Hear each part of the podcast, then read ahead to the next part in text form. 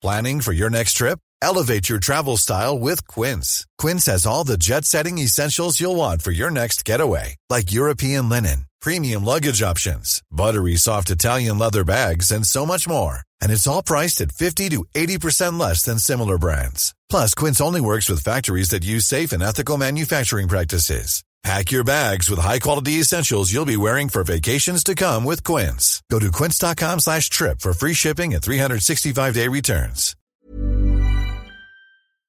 Il n'existe qu'un chemin pour vous, et c'est le vôtre. À vous de le construire. Et je vous invite à l'envisager comme une quête de soi, comme une danse où le long, le moyen et le court terme ne font qu'un dans votre quotidien.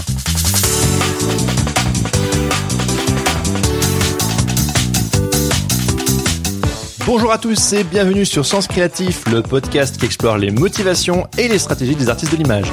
Je m'appelle Jérémy Kleiss, je suis illustrateur à Paris et vous pouvez me suivre sur Instagram at Jérémy Kleiss.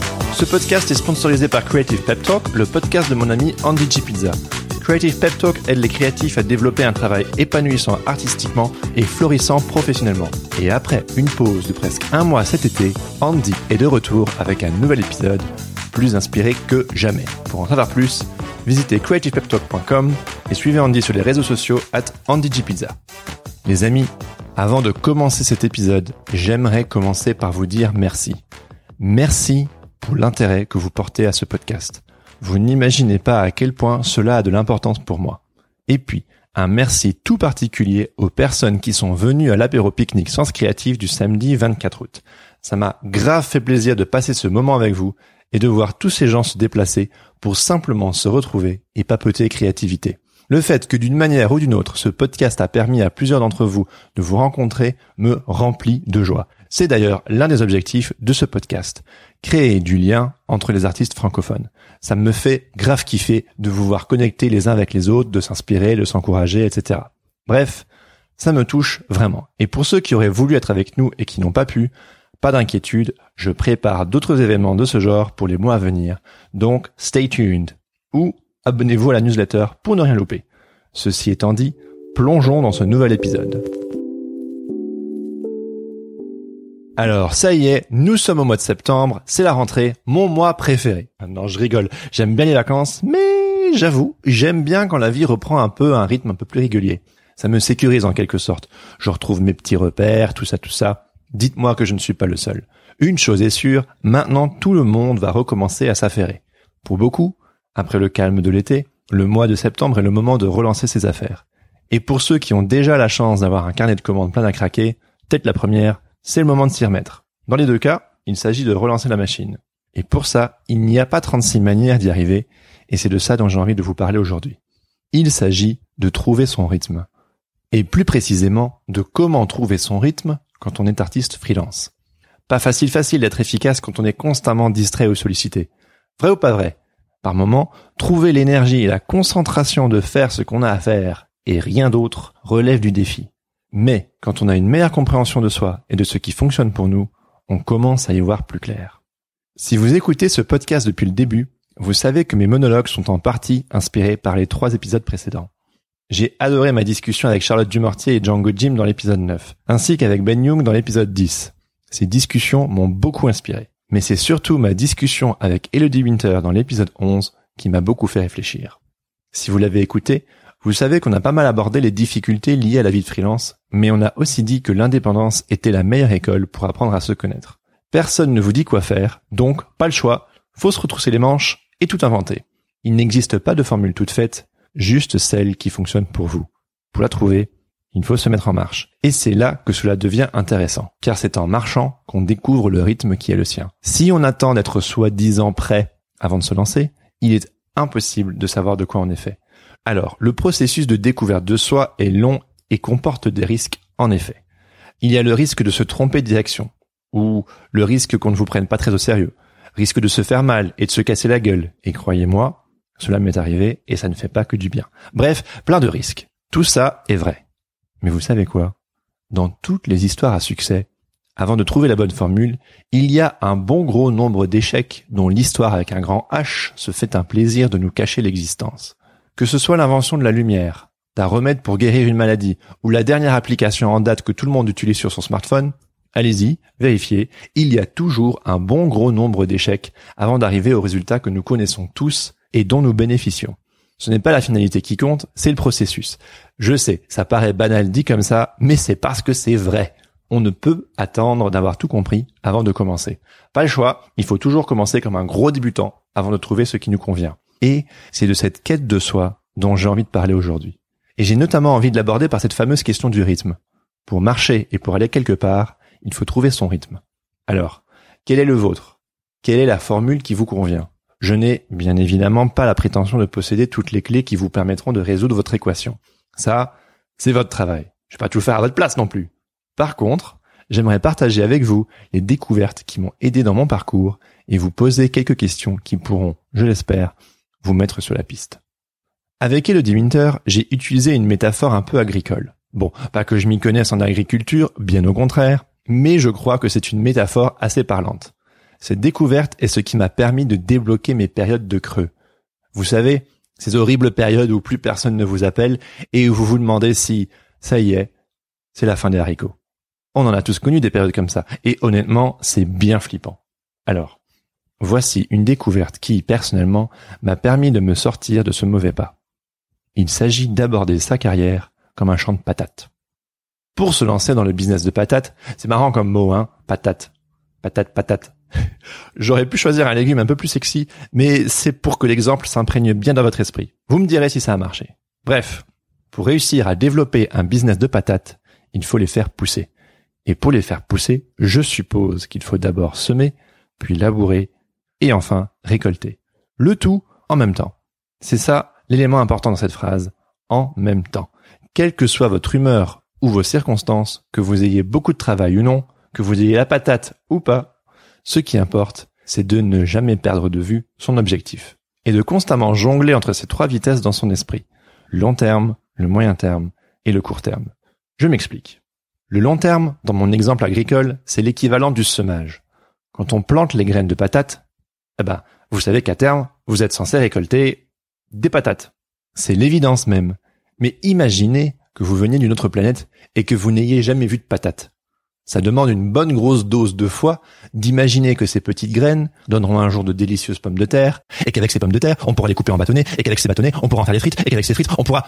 Bref, je m'emporte, vous m'avez compris. Il s'agit de semer en sachant pertinemment qu'on ne verra pas immédiatement le résultat de son travail. C'est à mon sens la partie la plus difficile à entreprendre, car la plus abstraite. Rien n'est tangible, tout est une affaire de potentiel. Il s'avère que moi, c'est ce qui me motive le plus. Il n'y a rien qui me motive plus que d'investir là où je vois du potentiel. Rien à faire, ce trait de caractère fait partie de moi. Ce podcast, par exemple, quand je l'ai lancé en avril 2019, j'y croyais dur comme fer. Mais concrètement, je n'avais aucune idée si la sauce allait prendre. C'était un saut dans le vide. Mais j'y croyais. Un peu comme dans le film Indiana Jones et la dernière croisade. Vous la connaissez cette scène où Indy, qui est à la recherche du Saint Graal, se retrouve nez à nez devant une énorme crevasse.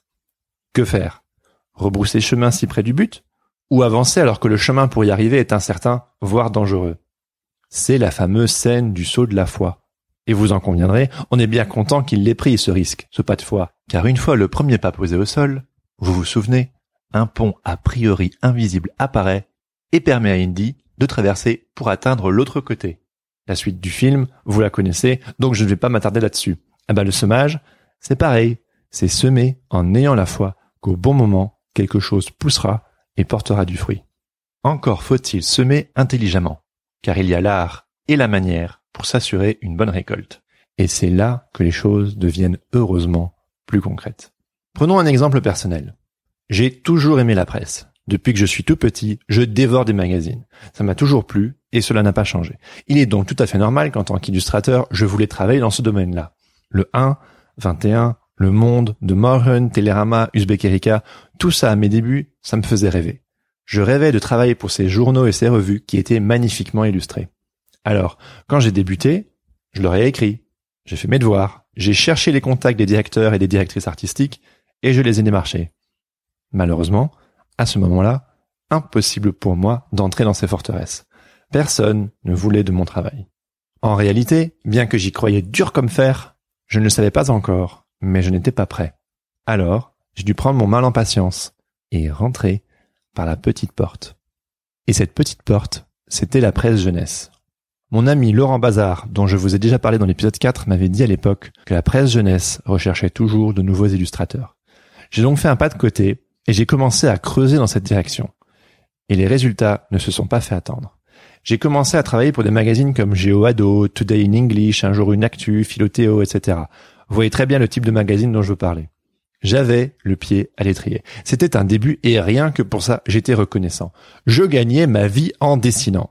Mais rappelez-vous, je vous disais avant qu'il était important de ne pas perdre de vue son objectif principal. Et c'est là que je fais un flash forward avec le fait de labourer et récolter. Car comme je le disais, tout se passe en même temps.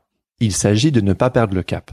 Si tout ce qu'on me proposait au début était de la presse jeunesse, il aurait été bête de ma part de refuser sous prétexte que ce que je voulais, c'était de travailler dans la presse dite, entre guillemets, adulte.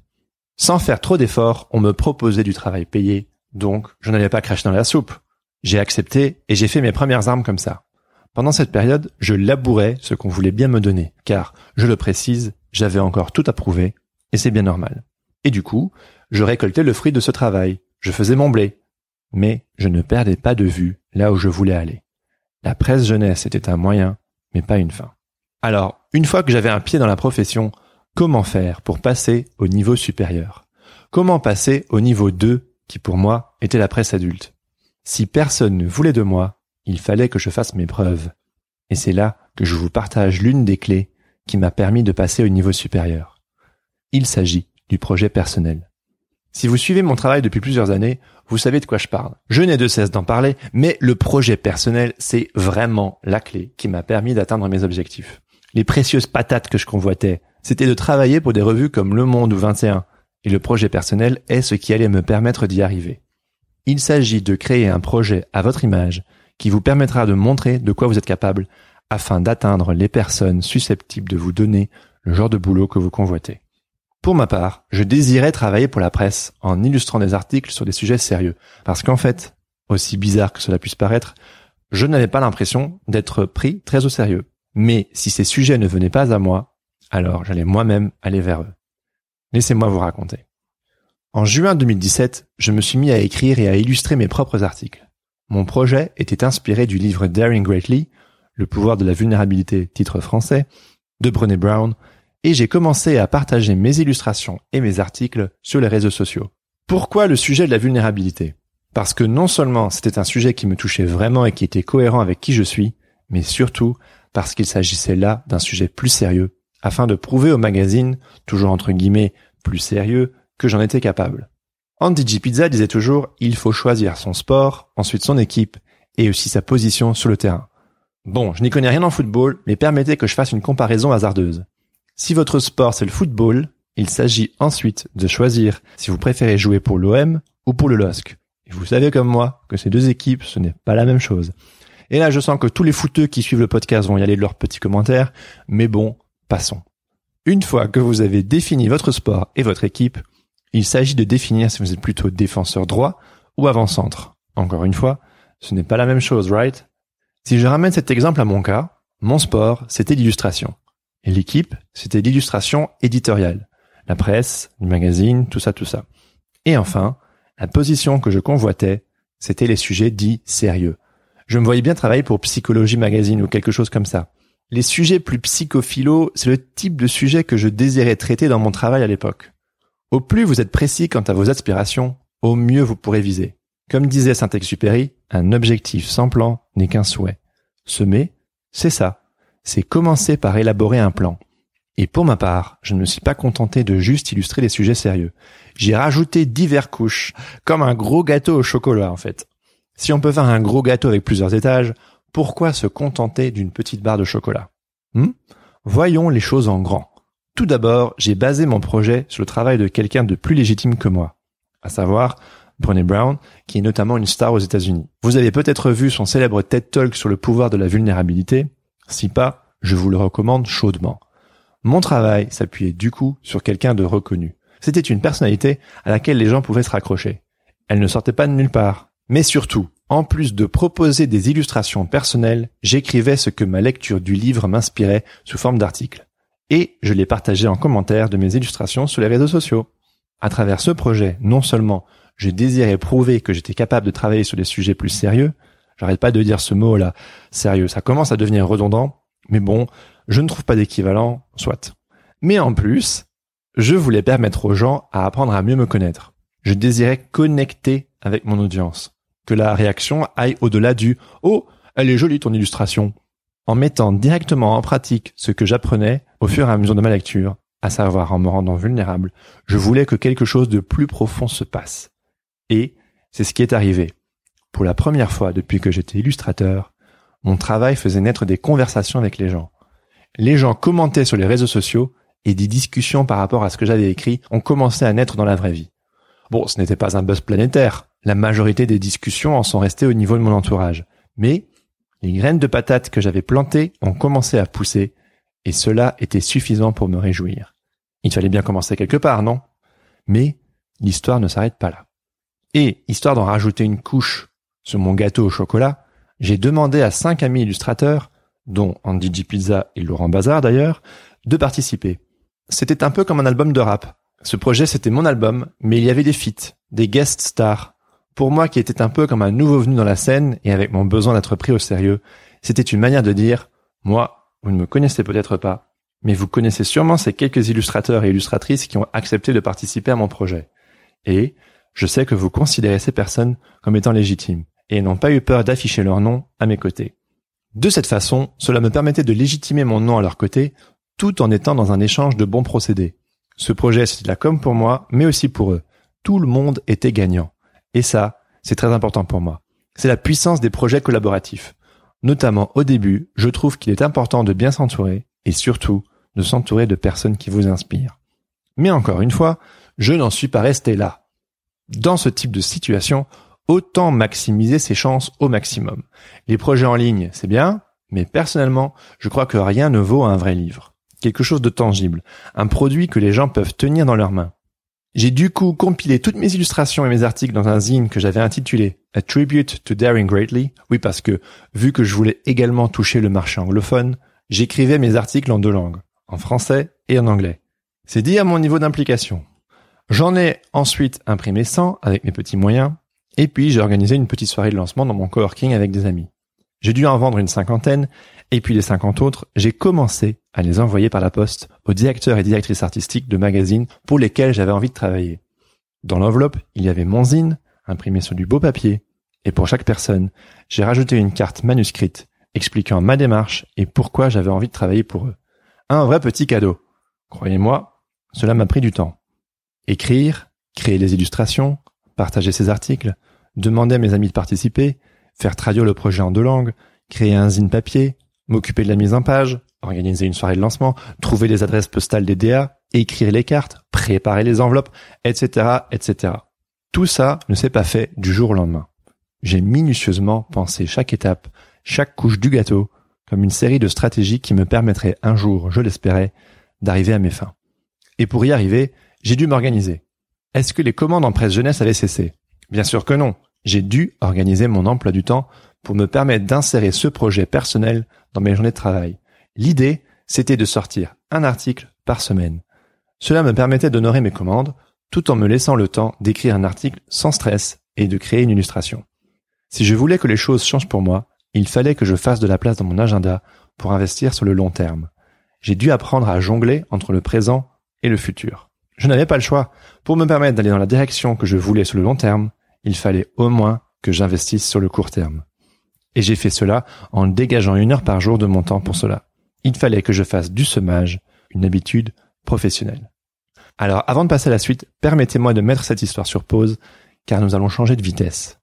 Je viens de dire que j'ai dû apprendre à jongler entre le présent et le futur. Vous vous souvenez qu'au tout début, je parlais de l'importance de semer, labourer et récolter. Semer, c'est du long terme. Vous l'avez compris, après avoir minutieusement défini le sport, l'équipe et la position sur le terrain que vous désirez occuper, il s'agit de se lancer et de placer vos dominos dans l'espoir qu'un jour, tout s'accélère.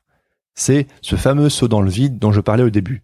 Ou pour reprendre ma métaphore agricole, c'est le moment de planter ces graines de patates dans la terre. Ah, nos fameuses patates. Passons maintenant à la seconde partie.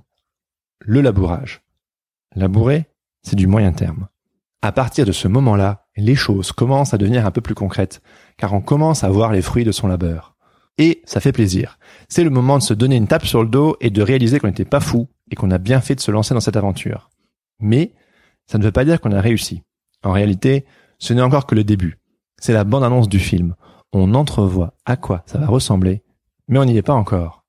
Pour revenir à mes patates, j'ai un peu étudié la question et de ce que j'ai lu, après avoir planté ces graines, au bout de quelques semaines, chaque graine donne une plantule de pommes de terre. C'est une petite plante sur laquelle, aux surprises, se trouvent de très petites pommes de terre. Mais attention, c'est fragile. Et ce sont ces petites pommes de terre qu'il nous faudra replanter afin de récolter de bonnes patates à la fin de l'été.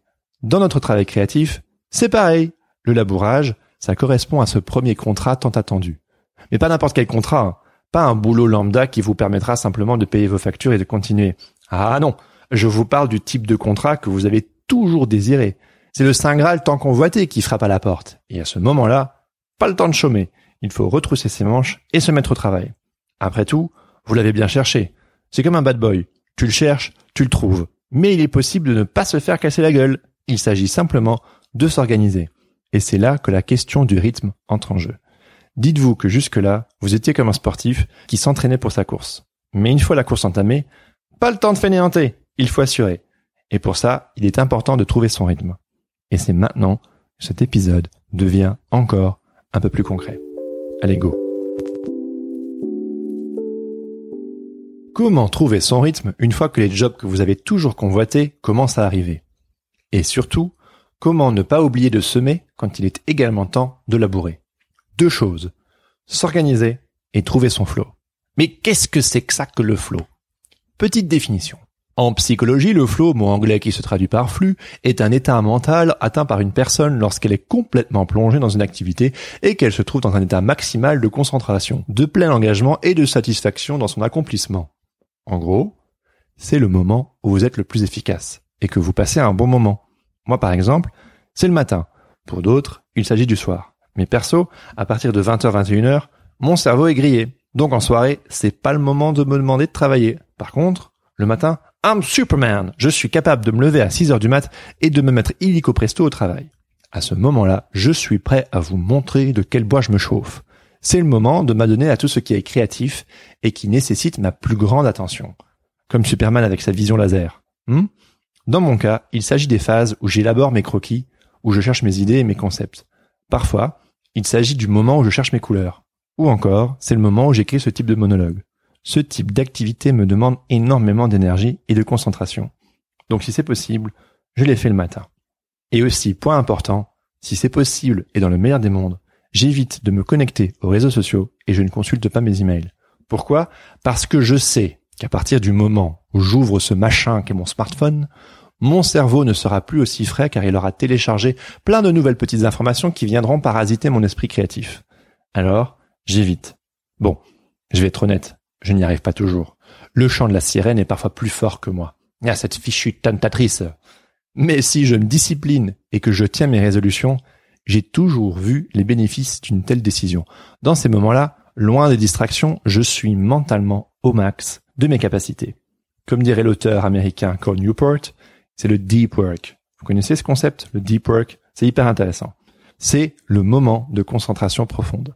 Par contre, mes capacités de concentration ne sont pas infinies et je sais que mon temps est compté. C'est-à-dire que jusque 13 heures, quand je m'arrête pour manger, je sais que je vais être efficace. Je le sais. Mais après mon repas, je sais également qu'il y aura quelques heures de battement où je serai une vraie larve. Je digère, que voulez-vous? À partir de là, impossible pour moi d'être vraiment créatif. Je ne l'ai pas tout de suite compris. Au début de ma carrière, j'avais l'impression que je devais toujours être au top, quel que soit le moment de la journée. Et si j'essayais d'être créatif après mon repas, je désespérais. J'avais systématiquement l'impression de perdre le feu sacré. Mais au bout d'un certain temps, je me suis bien rendu à l'évidence, mes moments de désespoir avaient toujours lieu entre 14h et 16h. Et puis à partir de 16h, 16h30, mon niveau d'énergie reprenait de plus belle, jusqu'à mon heure de retour à la maison. Il y avait donc bien un phénomène de répétition qui m'était propre. Alors que faire pendant ces heures de battement où je ne suis plus au top de ma concentration? Bonne nouvelle, c'est à ce moment-là que je peux me relâcher sans avoir à me culpabiliser. Par exemple, c'est dans ces heures creuses que je vais faire du coloriage. Oh, c'est mignon. Du coloriage. Non, mais pour de vrai. La couleur a toujours été quelque chose qui me posait problème. Surtout à mes débuts. Ça m'a longtemps complexé. Dites-vous que j'ai même lu un livre pour mieux comprendre les théories de la couleur. J'avais besoin de comprendre. Maintenant, ça va mieux, mais cela me demande toujours beaucoup d'énergie pour trouver les assemblages de couleurs qui serviront au mieux mes images. Donc mes recherches de couleurs, je les fais le matin, quand je suis frais et dispo. Je fais des sortes de colorisations rapides et grossières sur Photoshop. Rien de très sexy. Par contre, une fois qu'elles sont définies et que j'en suis content, plus besoin de mon cerveau. Du coup, après mon repas, je me mets un bon podcast dans les oreilles et hop, c'est parti. Je redessine mon image honnête sans avoir à me soucier de mes formes ou de la couleur, vu que j'ai déjà défini mon croquis et mes choix colorimétriques le matin. L'après-midi, y a plus qu'à. Je suis purement et simplement dans l'exécutif. Et écouter des podcasts en même temps rend le tout encore plus agréable et instructif. Mais en réalité, il y a encore plein d'autres choses que je peux faire durant ces heures de battement. Vous vous souvenez que je mentionnais l'importance de semer et labourer en même temps. Eh bien, tirer parti des heures où notre créativité est au point mort est l'exemple parfait pour illustrer mes propos. Si vous écoutez ce podcast depuis le début, vous avez prêté attention à mon monologue sur le réseau, l'épisode 4, et la communauté créative, l'épisode 8. Pour moi, ces deux aspects du freelancing, le networking en l'occurrence, font partie intégrante de ma pratique professionnelle. Et il n'est pas vraiment possible pour moi de m'en passer, ne fût-ce que pendant un mois. Tout le monde ne serait pas forcément d'accord avec moi, mais dans mon expérience, j'en ai toujours eu besoin. Et oui, il faut bien alimenter la machine. Je ne suis pas de ceux qui disent que les réseaux sociaux ne sont pas utiles. Au contraire, je crois qu'ils sont très utiles pour trouver du travail et pour faire de la com. Mais comme toute chose, il faut savoir les utiliser à bon escient et au bon moment. Poster une image sur les réseaux sociaux ou répondre à ses messages sur Instagram pendant ces heures creuses, c'est semer pendant que la terre qu'on a labourée se repose. Vous voyez le truc? Mais je vous parle pas de perdre votre temps en scrollant sur les réseaux sociaux, hein. je parle de choses utiles. Poster une nouvelle illustration sur Instagram, répondre aux commentaires sur Facebook, rajouter une directrice artistique sur LinkedIn et entamer une conversation, répondre à cet ami qui vous a posé une question sur Messenger. Vous voyez ce que je veux dire? Sans oublier des tâches encore moins drôles comme faire ses factures ou simplement traiter des emails. Dans tous les cas, nul besoin d'être concentré au max. Tout ce qu'il suffit de faire, c'est de barrer des choses sur cette fameuse to-do list. Il s'agit en quelque sorte de continuer à développer son business sur le long terme tout en rentabilisant son temps intelligemment et agréablement. Pas mal, hein? Le plus important dans tout ça, c'est de ne pas cramer son énergie créative pour des tâches qui ne demandent qu'une très faible dose de concentration. Encore une fois, tout est une question de rythme. La créativité est un muscle, ça se travaille, mais on ne peut pas toujours être dans l'effort. Il faut savoir relâcher. Contracter, relâcher, contracter, relâcher. C'est toujours comme ça. Trouvez votre propre rythme, celui qui vous convient. Voilà une clé qui vous permettra d'augmenter votre efficacité. Encore faut-il se connaître. Et ça, personne d'autre que vous ne peut le faire à votre place. Revenons-en à mon histoire. Vous vous souvenez? Mon projet personnel. Vous l'avez bien évidemment deviné, ça a fonctionné. Bon, ceci n'est pas une success story à l'américaine. Je synthétise et j'occulte plein de détails plus complexes histoire de ne pas vous perdre, mais grosso modo, mon objectif a été atteint. En octobre 2017, j'illustre mon premier article pour la revue 21. Et là, je jubile. Comme je vous le disais, 21 a toujours été dans le haut du panier pour moi. C'était une revue pour laquelle j'ai toujours voulu travailler. Alors quand j'ai reçu cet email, ce brief, non seulement je n'en croyais pas mes yeux, mais surtout, je me suis dit qu'il était temps d'assurer. Et labourer, c'est pas compliqué. C'est ça. Assurer. Rien de plus, rien de moins. Vous avez semé, vous vous êtes entraîné, vous avez fait vos pompes. Maintenant, c'est le moment de montrer de quoi vous êtes capable. Et ce n'est surtout pas le moment de décevoir le client plein gaz, c'est parti. Vous étiez né pour ce moment, allez-y. Donnez le meilleur de vous-même. Travaillez sur ce projet durant les heures où vous êtes le plus efficace et le plus concentré. Rendez vos croquis et vos images à temps. Soyez diplomate et agréable. Donnez le meilleur de vous-même. C'est le meilleur service que vous puissiez rendre aux clients, mais aussi à vous-même. Car un bon travail, c'est la meilleure des pubs.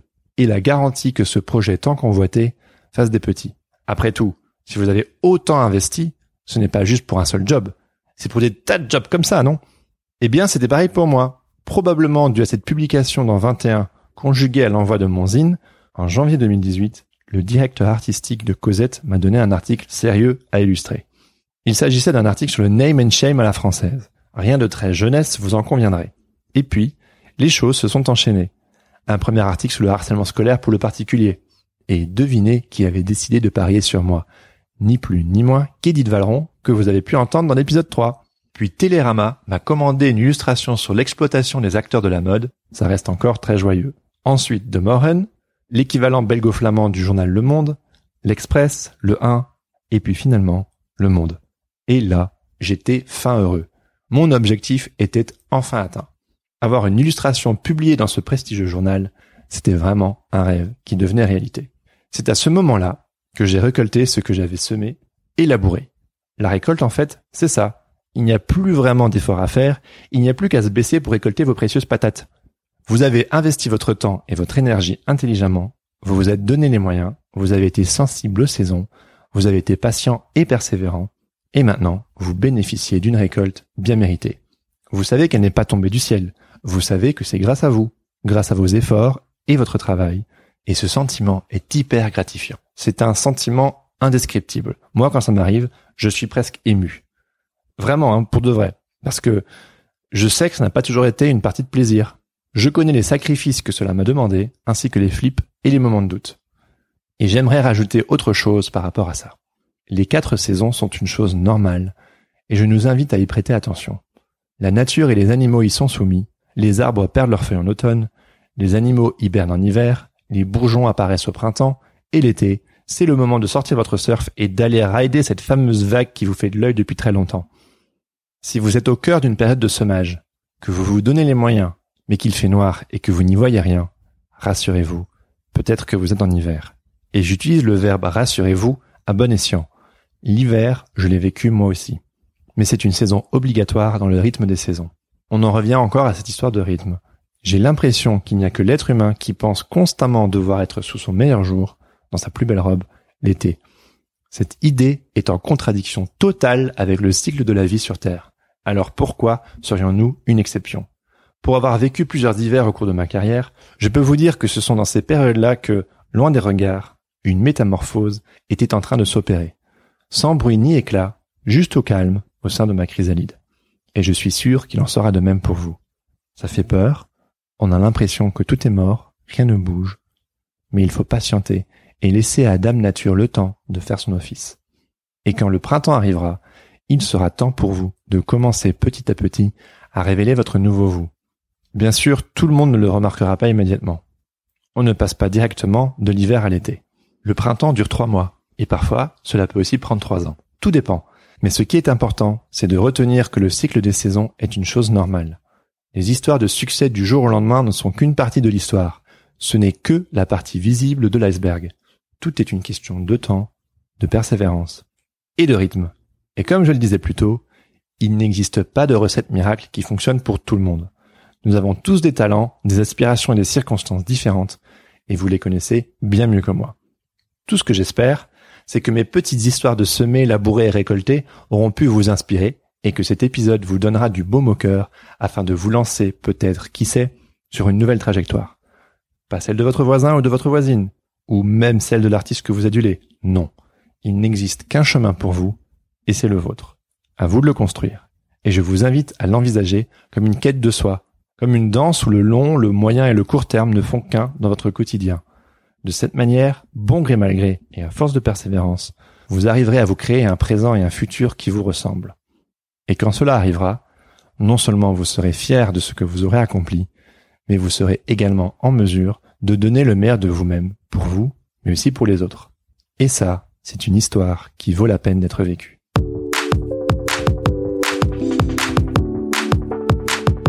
Voilà, voilà, voilà. C'était mon épisode sur l'importance de trouver son rythme. Il y avait encore plein de choses que j'avais envie de partager avec vous, mais pour plus de clarté, je vais en rester là.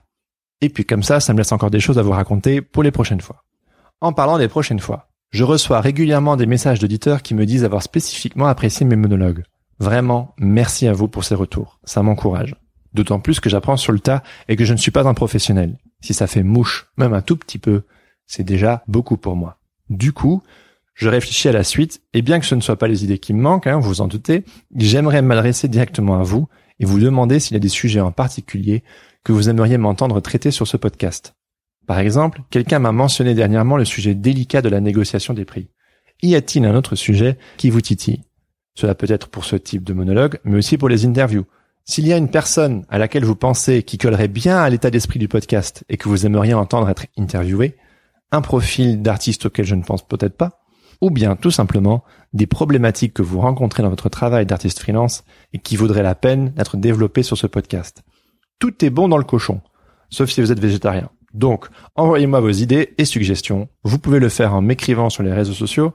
J'utilise majoritairement Instagram, mais aussi Facebook, Twitter et LinkedIn, ou en m'écrivant à jeremy-jeremy-kleis.com. Si l'histoire de mon projet personnel a attisé votre curiosité, sachez que je ne suis pas allé dans plus de détails car je ne voulais pas trop m'éloigner de mon sujet. Les auditeurs qui suivent mon travail depuis plusieurs années connaissent mon histoire. Mais si ce n'est pas votre cas et que vous désirez en savoir un peu plus, je vous encourage à regarder mon talk entièrement dédié à ce projet que j'ai donné l'an dernier lors d'une de ces fameuses soirées Meet the Talent au laptop dont je vous ai déjà parlé. J'ai aussi organisé un Kickstarter l'an dernier où j'explique tout ça en long et en large. Si ça vous intéresse et si vous vous demandez s'il existe encore des exemplaires de ce fameux zine, il ne m'en reste plus beaucoup, mais les derniers qu'il me reste sont disponibles sur ma boutique en ligne. Au grand cas où, je mettrai les infos dans les notes de cet épisode.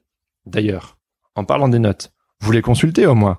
Elles sont là pour vous. Donc, n'hésitez pas à y jeter un petit coup d'œil. Selon moi, il y a de vraies petites pépites qui s'y cachent et qui, j'espère, vous inspireront autant qu'elles m'ont inspiré. Je ne vais pas vous mentir, préparer ces épisodes et écrire ces monologues me prennent du temps. Je le fais avec une énorme joie et honnêtement, c'est plus fort que moi. Je ne peux pas m'empêcher, j'adore passer du temps à peaufiner ce podcast et à vous donner du contenu. Mais si vous pouviez m'aider, ce serait encore mieux. Si cet épisode vous a particulièrement été utile, rendez-moi un service et partagez-le avec un proche ou sur vos réseaux sociaux. Le bouche à oreille, il n'y a rien de mieux. Vous pouvez aussi témoigner de votre appréciation avec des étoiles sur iTunes ou en me laissant un commentaire. Et puis pour ne plus rien louper du podcast, n'oubliez pas non plus de vous abonner à ma newsletter. J'ai failli oublier de remercier mon ami Adrien Guy pour la musique du podcast. N'hésitez pas à suivre son travail à Adrien Guy Musique sur Instagram ou à lui faire un petit coucou sur sa page SoundCloud. Allez, sur ce, assez blablaté et bonne rentrée à tous. J'ai hâte de voir ce que cette nouvelle année scolaire nous réserve. Alors rendez-vous dans deux semaines pour une nouvelle interview avec un profil un petit peu différent des précédents. Je n'en dis pas plus, mais j'ai hâte de vous la partager. En attendant, bonne semaine à tous et surtout, restez créatifs. Ciao ciao Even when we're on a budget, we still deserve nice things. Quince is a place to scoop up stunning high-end goods for 50 to 80% less than similar brands. They have buttery soft cashmere sweaters starting at $50, luxurious Italian leather bags, and so much more. Plus, Quince only works with factories that use safe, ethical, and responsible manufacturing. Get the high-end goods you'll love without the high price tag with Quince. Go to quince.com slash style for free shipping and 365-day returns.